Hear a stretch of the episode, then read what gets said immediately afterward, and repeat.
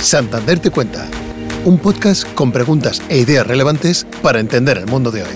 Con motivo de la celebración de la Junta General de Accionistas 2023 de Banco Santander, Marta Gallardo, del equipo de comunicación del banco, y Begoña Morenés, directora global de relación con inversores, hablan en esta entrevista de uno de los eventos corporativos más importantes del banco, de su importancia, las formas de participación, la política de remuneración al accionista o la percepción sobre la evolución de la acción Santander y las perspectivas a futuro. Begoña Morenés, directora global de relación con inversores de Banco Santander. Buenos días. Buenos días. Bienvenida a este podcast de Santander Te Cuenta. Estamos encantadísimos de contar contigo hoy. Gracias por contar conmigo. Vamos a hablar de la Junta General de Accionistas de Banco Santander. Una junta que se celebra en muy poquitos días y que es uno de los eventos corporativos más importantes que tenemos a lo largo del año. Cuéntanos, Begoña, ¿en qué consiste una junta de este tipo y por qué es tan importante? Vamos a ver, la Junta de Accionistas es uno de los principales órganos de gobierno de cualquier sociedad y, por supuesto, del Banco Santander también. En la Junta de Accionistas, los accionistas, que no nos olvidemos son los dueños del banco, pueden ejercer sus derechos como dueños. Deliberan y adoptan una serie de acuerdos sobre cuestiones que sean relevantes para el banco. Por ejemplo, la aprobación de las cuentas anuales del año anterior, la gestión social que se esté haciendo dentro del banco y la política de remuneración a ellos mismos, la política de remuneración al accionista. Todas las materias que se aborden están recogidas en el orden del día, digamos la agenda de los puntos que se tienen que aprobar en la Junta de Accionistas. Y esta se entrega cuando se convoca la Junta eh, un mes antes de la celebración de la Junta y de esa forma pues pueden deliberar y estudiar y tomar sus decisiones y votar y delegar. Para el Santander, la involucración de todos nuestros accionistas en la toma de decisiones del banco es fundamental. Por ello, y en línea con una política de transparencia que intentamos llevar hasta sus últimas consecuencias, informamos sobre la Junta a todos nuestros accionistas del mundo a través de múltiples canales. La alta dirección también se implica, hay una carta de nuestra presidenta Ana Botín que remite una comunicación personalizada a los accionistas con los detalles de la Junta, con los canales que tienen para poder participar y con los plazos propios de cada país. Además, remite la tarjeta, el orden del día, o sea, todo el mundo tiene acceso a esta información. No nos olvidemos que el Santander está en un montón de geografías y llegar a los accionistas no es tarea fácil. Oye, Begoña, ¿y quiénes son esos accionistas? Eh, ¿Quiénes participan en esta junta?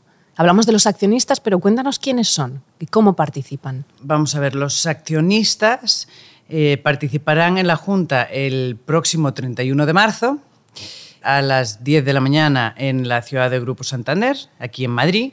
¿Y quiénes son? 3,9 millones de accionistas en el mundo. Ahí es nada. Eh, ahí es nada. El banco se rige por un principio de igualdad de derechos. ¿Qué significa? Que independientemente del número de las acciones que posean y del mercado en el que coticen esas acciones, no olvidemos que el Santander tiene subsidiarias con minoritarios, eh, en Santander una acción del grupo es igual a un voto y todos los accionistas pueden asistir a la Junta.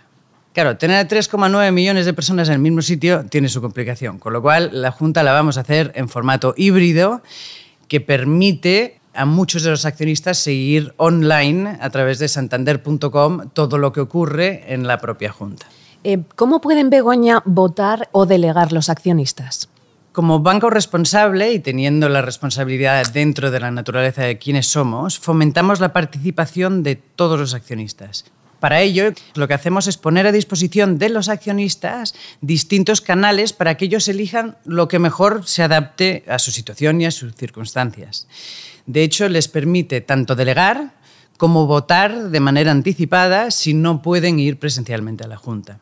Ellos pueden elegir una tarjeta física, pueden acudir a las oficinas, pueden hacerlo a través de la web, a través de la app, por teléfono, mediante un código QR. La estrategia que tenemos es disponer de plataformas digitales que sean fáciles. En todas las juntas lo que hacemos es buscar la mejora y la innovación. Por ejemplo, este año. En España los accionistas pueden confirmar su actuación con datos biométricos a través de Santander Key. Yo lo he hecho. He abierto la app. Lo primero que sale es la participación en la junta y en tres clics has delegado o votado cada uno de los puntos del orden del día. Es tirado de Rápido y sencillo. Es muy, muy, muy fácil hacerlo. Una de las decisiones eh, más importantes que se van a tomar en esta Junta es eh, la política de remuneración del accionista. Sí. Y a mí me gustaría preguntarte si nos puedes explicar un poquito en detalle cuál es eh, la propuesta que se va a hacer.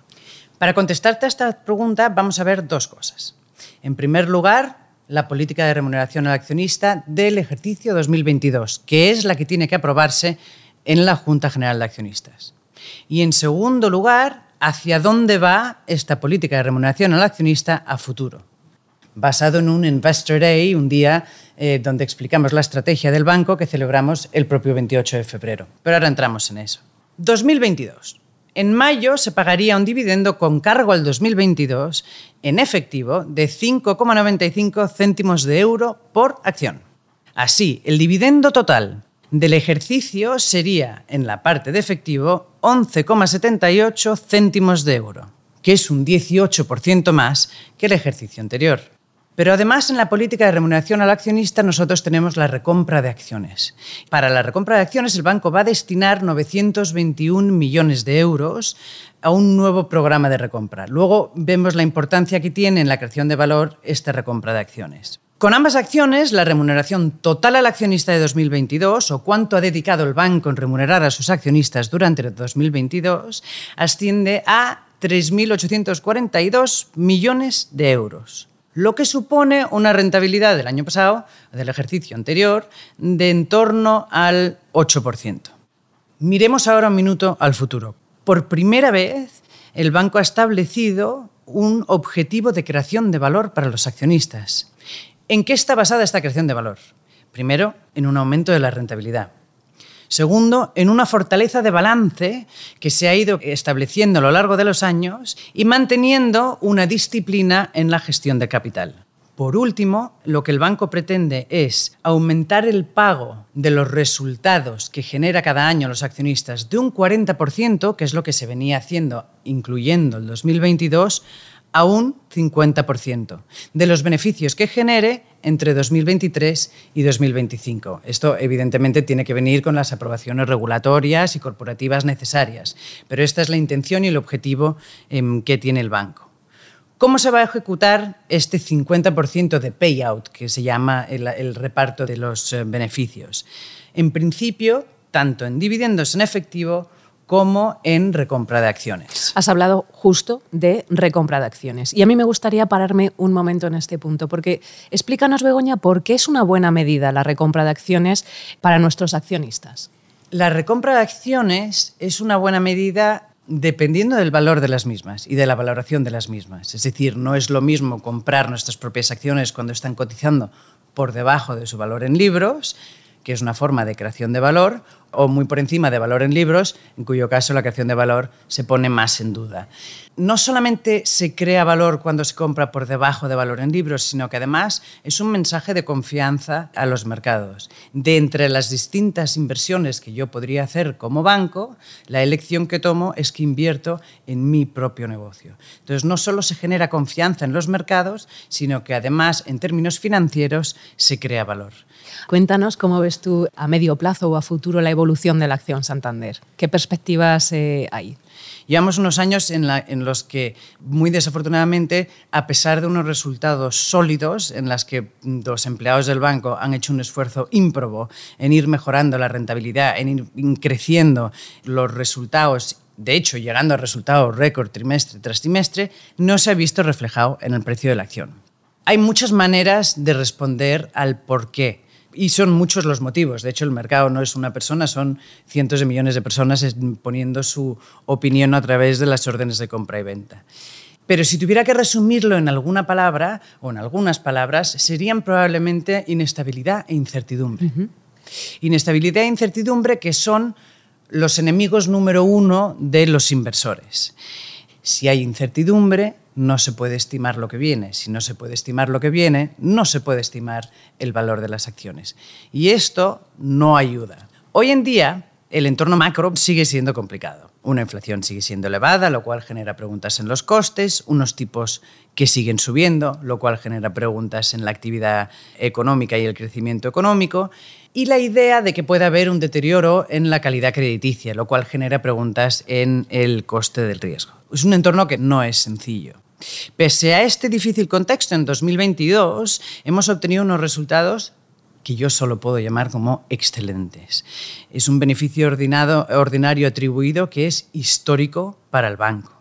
Tenemos una serie de ventajas competitivas que nos hacen únicos en el mercado. Ventajas competitivas que son el foco del cliente, la diversificación y un nivel grande de escala, no solo a nivel global, sino dentro de los mercados en los que nosotros operamos. Es muy difícil copiar el modelo de negocio del Banco Santander. Y esto se aprecia tanto en los buenos resultados que tenemos como en el aumento de la rentabilidad que nosotros ofrecemos. Y aparte de eso, somos una historia no solamente de rentabilidad, sino de crecimiento rentable, que nos separa de muchos de nuestros competidores. Como dijimos en el Investor Day, el día 28 de febrero, nosotros aspiramos, esta es nuestra aspiración a futuro, a ser el banco más rentable en todos los mercados en los que operemos. De hecho, ya lo somos en cuatro de los mercados y estamos en el top tres en casi todos. Y esto lo vamos a hacer gracias a las ventajas competitivas que ya tenemos, como a la contribución de nuestros negocios globales nuestro negocio de banca de inversión, nuestro negocio de banca privada, nuestro negocio de gestión de activos, nuestro negocio de pagos. Todo esto son negocios que contribuyen al aumento de la rentabilidad del Banco Santander en las distintas geografías. Muchísimas gracias, Marta. Muchísimas gracias a ti por habernos dedicado este ratito en Santander Te Cuenta, por habernos explicado maravillosamente bien en qué consiste la Junta General de Accionistas eh, por habernos también arrojado un poquito de luz sobre la acción Santander. Creo que nos dejas a todos muchísimo más tranquilos y esperamos poder tenerte con nosotros en alguna próxima ocasión aquí en Santander Te Cuenta. Cuando tú quieras. Muchas gracias. Gracias. Chao. Hasta luego. Si quieres descubrir más conversaciones interesantes, no dejes de visitar nuestro canal de Santander Te Cuenta en YouTube, Spotify y Apple Podcast.